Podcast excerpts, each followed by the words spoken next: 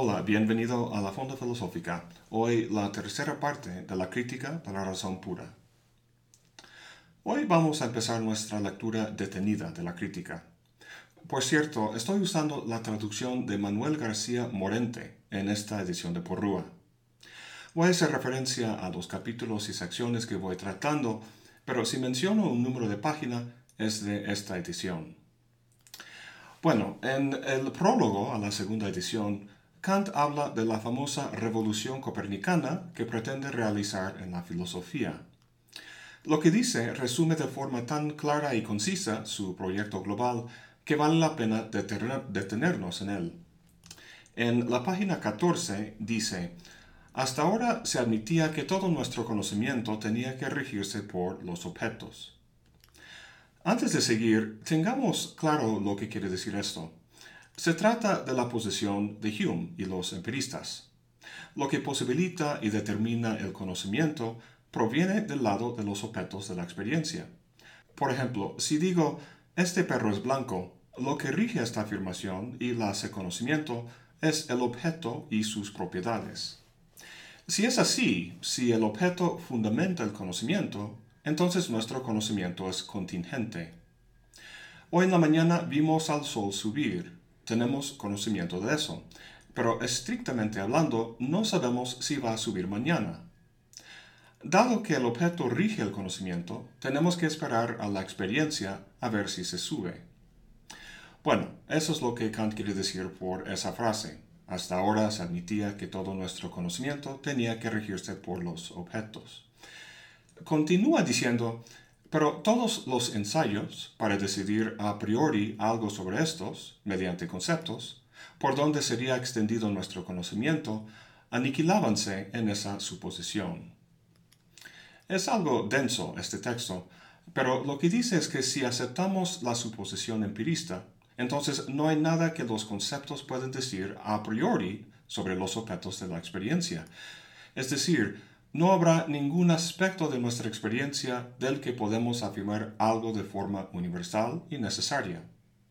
Sin embargo, el sol sí va a subir mañana. Si suelto esta piedra, sí va a caer. Y las demás leyes de la naturaleza van a obedecerse, ¿no? Pues eso es lo que piensa Kant. Para dar cuenta de las leyes de la naturaleza y de la universalidad y necesidad de las matemáticas, no podemos aceptar que el conocimiento sea regido por los objetos sin más. Por lo tanto, continúa con lo siguiente. Ensáyese pues una vez si no adelantaremos más en los problemas de la metafísica, admitiendo que los objetos tienen que regirse por nuestro conocimiento, lo cual concuerda ya mejor con la deseada posibilidad de un conocimiento a priori de dichos objetos, que establezca algo sobre ellos antes de que nos sean dados. Esto, dice Kant, es muy parecido a lo que hizo Copérnico cuando cambió la relación entre el Sol y la Tierra. La relación original la estableció Ptolomeo, quien dijo que el Sol giraba por la Tierra. En la analogía que hace Kant podemos comparar Ptolomeo con el empirismo de Hume, donde el conocimiento gira alrededor de los objetos, por así decirlo. 1500 años después llega Copérnico y dice, no, no, no, por bonito que sea el sistema de Ptolomeo, deja sin explicación a muchos fenómenos astronómicos. Copérnico decide ensayar la hipótesis inversa, que la Tierra gira por el Sol, y como sabemos eso cambió por completo nuestro mundo.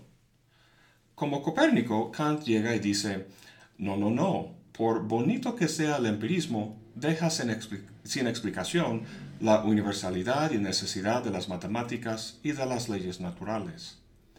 Para dar cuenta de ellas, Kant ensaya la hipótesis inversa, que los objetos sean regidos por nuestro conocimiento. Con este cambio, Kant transforma radicalmente el papel epistémico del sujeto. En vez de ser pasivo ante el conocimiento, el sujeto activamente lo constituye. Gracias a ello puede imprimirle al conocimiento la deseada universalidad y necesidad. Veremos los detalles de esta constitución en los próximos videos. Por ilustrativo que sea esta comparación con Copérnico, hay una diferencia importante. Copérnico desechó la cosmovisión de Ptolomeo por completo, pero Kant no desechó el empirismo de Hume sin más.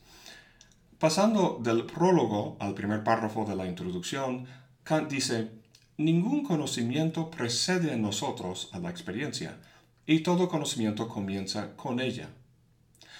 Con eso afirma que no es un mero racionalista. Los objetos tienen que incidir en nuestro conocimiento.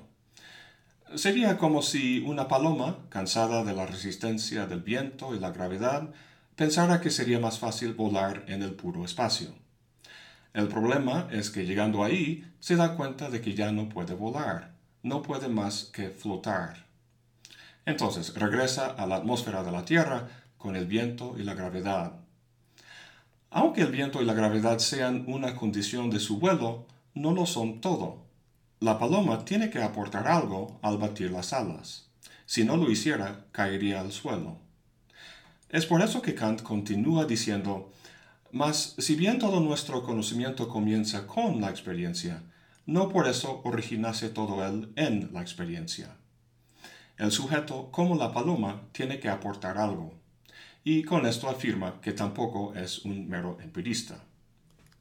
Kant supera estas dos grandes tradiciones en una síntesis muy poderosa que se llama el idealismo trascendental. El idealismo de Kant nace con su revolución copernicana, que dice, como vimos, que los objetos tienen que conformarse a nuestro modo de conocerlos. Por un lado, esto rechaza el realismo de alguien como Hume. Para Hume, si uno tiene conocimiento sobre un objeto, eso se debe a la naturaleza de ese objeto, a lo que el objeto impone. Para Kant esta relación de conocimiento es al revés.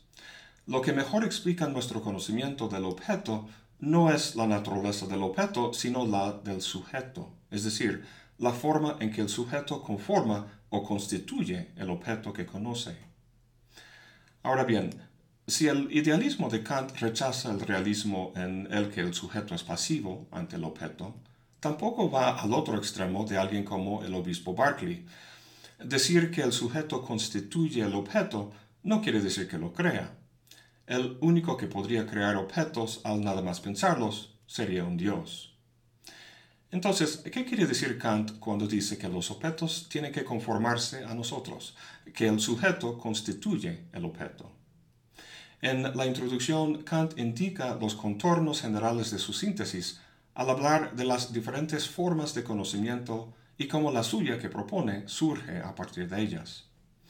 Ya hemos hablado de estas formas, el a priori y el a posteriori. Leibniz se refiere a esta distinción al hablar de verdades de la razón y verdades sobre los hechos. Hume habla de lo mismo al distinguir entre relaciones de ideas y cuestiones de hecho. En todo caso, el conocimiento a priori, que tiene que ver con la razón, con relaciones lógicas entre las ideas, tiene la característica de ser universal y necesario, y el conocimiento a posteriori, relacionado con cuestiones fácticas, es particular y contingente. Kant profundiza esta distinción al introducir otra, una que distingue no el conocimiento, sino el juicio. Me refiero a los juicios analíticos y los sintéticos. En la página 33 Kant dice, los juicios analíticos son aquellos en los cuales el enlace del predicado con el sujeto es pensado mediante identidad. Aquellos en que este enlace es pensado sin identidad deben llamarse juicios sintéticos. A ver, ¿qué quiere decir con eso de identidad? Bueno, cuando juzgamos, predicamos alguna cualidad de un sujeto.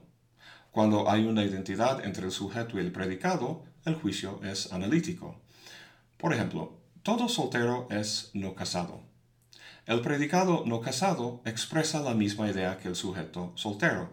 De hecho, es su definición, por lo que conceptualmente son idénticos. No hace falta ir a la experiencia para saber que ese juicio es verdadero, solo hay que analizar los conceptos para saberlo. Por eso se llaman juicios analíticos. Como ya sabemos, tienen que ser universales y necesarios universal en el sentido de que todo soltero tiene que ser no casado, sin excepción, y eso de forma necesaria, no por mera casualidad. En los juicios sintéticos, en cambio, el sujeto y el predicado no guardan esta relación de identidad. Si digo, este perro es blanco, tengo que abrir los ojos para ver si es cierto. No puedo derivar el concepto de blancura a través de un análisis del concepto de perro, por lo que el sujeto y el predicado no son idénticos. En los juicios sintéticos, el predicado agrega algo que no está implícito en el sujeto, y ese algo la experiencia nos lo da. Bueno, con toda esta información vamos a ver la transformación que efectúa Kant. Primero vamos a alinear todos esos conceptos en dos columnas para tener todo claro. En el racionalismo, el conocimiento es a priori y puro, en vez de a posteriori empírico como en el empirismo. Su verdad es analítica, derivándose de relaciones lógicas, a diferencia del conocimiento sintético del empirismo que se basa en la experiencia. Como final, en el racionalismo el conocimiento es universal y necesario, en vez de particular y contingente. Ahora, ¿qué hace Kant con todo esto? Vamos a reducir la lista a solo cuatro términos, a priori y a posteriori, que ponemos en esta canasta, y analítica y sintética, que ponemos en esta. Los términos de la primera canasta nos hablan de las posibles bases para el conocimiento, la razón o la experiencia. Y los de la segunda canasta tienen que ver con lo que hace verdadero o falso ese conocimiento, una relación de ideas o una cuestión fáctica. Combinando estos términos, uno de cada canasta, podemos sacar cuatro diferentes posibilidades de conocimiento. Ya hemos visto dos, el a priori analítico, todo soltero es no casado, y el a posteriori sintético, este perro es blanco. Otra posibilidad sería el a posteriori analítico, pero resulta ser contradictorio, ya que se trataría de un conocimiento basado en la experiencia, cuya verdad o falsedad podría determinarse simplemente analizando los conceptos. Como final tenemos el a priori sintético, ¿Habría algún ejemplo de este tipo de conocimiento? Un conocimiento necesario que no dependiera de la experiencia, pero que sin embargo no fuera simplemente analítico, sino que de manera sintética ampliara nuestro conocimiento del mundo? Sí. Para Kant, los juicios metafísicos y también los de las matemáticas y de la geometría son de este tipo. Veamos un ejemplo de un juicio metafísico de este tipo. Todo evento tiene una causa. Tanto Hume como Kant están de acuerdo en que esto no es un juicio empírico, como este perro es blanco, por lo que tiene que ser a priori. Pero no por eso es un juicio analítico. El concepto de causa no está contenido en el de evento. No puede derivarse lógicamente a través de un análisis del concepto de evento. Debido a eso, el juicio es sintético, agrega algo al sujeto y amplía nuestro conocimiento. Sin embargo, lo hace de forma a priori, es decir, de forma universal y necesaria. No es que cierto evento en tu experiencia tuviera una causa, sino que todos lo tienen. Este mismo tipo de conocimiento se da en las matemáticas también. El célebre ejemplo de Kant es la ecuación 7 más 5 son 12. Cuando sumas 7 y 5, el resultado de 12 se da de mera casualidad, de forma contingente, de modo que la próxima vez pudieran sumarse a 13? Pues no. Este conocimiento no es contingente, sino necesario, y por lo tanto es a priori. Sin embargo, no es analítico, sino sintético. Es decir, su verdad no puede determinarse al analizar la definición de 7 y 5. En la página 36 dice, se encuentra que el concepto de la suma de 7 y 5 no encierra nada más que la reunión de ambos números en uno solo, con lo cual no se piensa de ningún modo cuál sea ese número. Hay que ir más allá de los conceptos de los números para apoyarnos en una intuición de los mismos, usando quizá los dedos de la mano. A fin de cuentas, tenemos un juicio que es a priori, porque es universal y necesario, pero a la vez sintético, porque nos da información que un mero análisis de conceptos no puede dar. El juicio sintético a priori no lo contemplaba ni Hume ni Leibniz. Para Kant es el único tipo de juicio que puede dar cuenta del carácter universal y necesario de las matemáticas, las leyes de la naturaleza y posiblemente de la metafísica. De hecho, define su tarea en este libro como sigue. El problema propio de la razón pura está encerrado en la pregunta ¿cómo son posibles juicios sintéticos a priori? En el racionalismo y el empirismo, la cognición humana tiene cierta estructura cuya operación termina tarde o temprano en el dogmatismo y el escepticismo, respectivamente. Kant rastrea estas desagradables consecuencias a la forma errónea en que Leibniz y Hume entendía el papel de los conceptos y de la sensación. Para evitar estas consecuencias, Kant tendrá que replantear cómo funcionan estas facultades en la cognición. Su primer paso importante lo da en la introducción, con la revolución copernicana, y el segundo, posibilitado por, por esa revolución, con el planteamiento de un nuevo tipo de juicio, el sintético a priori. Si este último resulta ser posible, Kant puede superar la fuerte crítica de Hume y a la vez aterrizar la metafísica y ponerla en el camino de una ciencia. El esfuerzo de Kant de hacer eso es lo que empezaremos a ver en el próximo video sobre la estética trascendental. Bueno, eso es todo por hoy. Gracias por acompañarme. Hasta la próxima y buen provecho.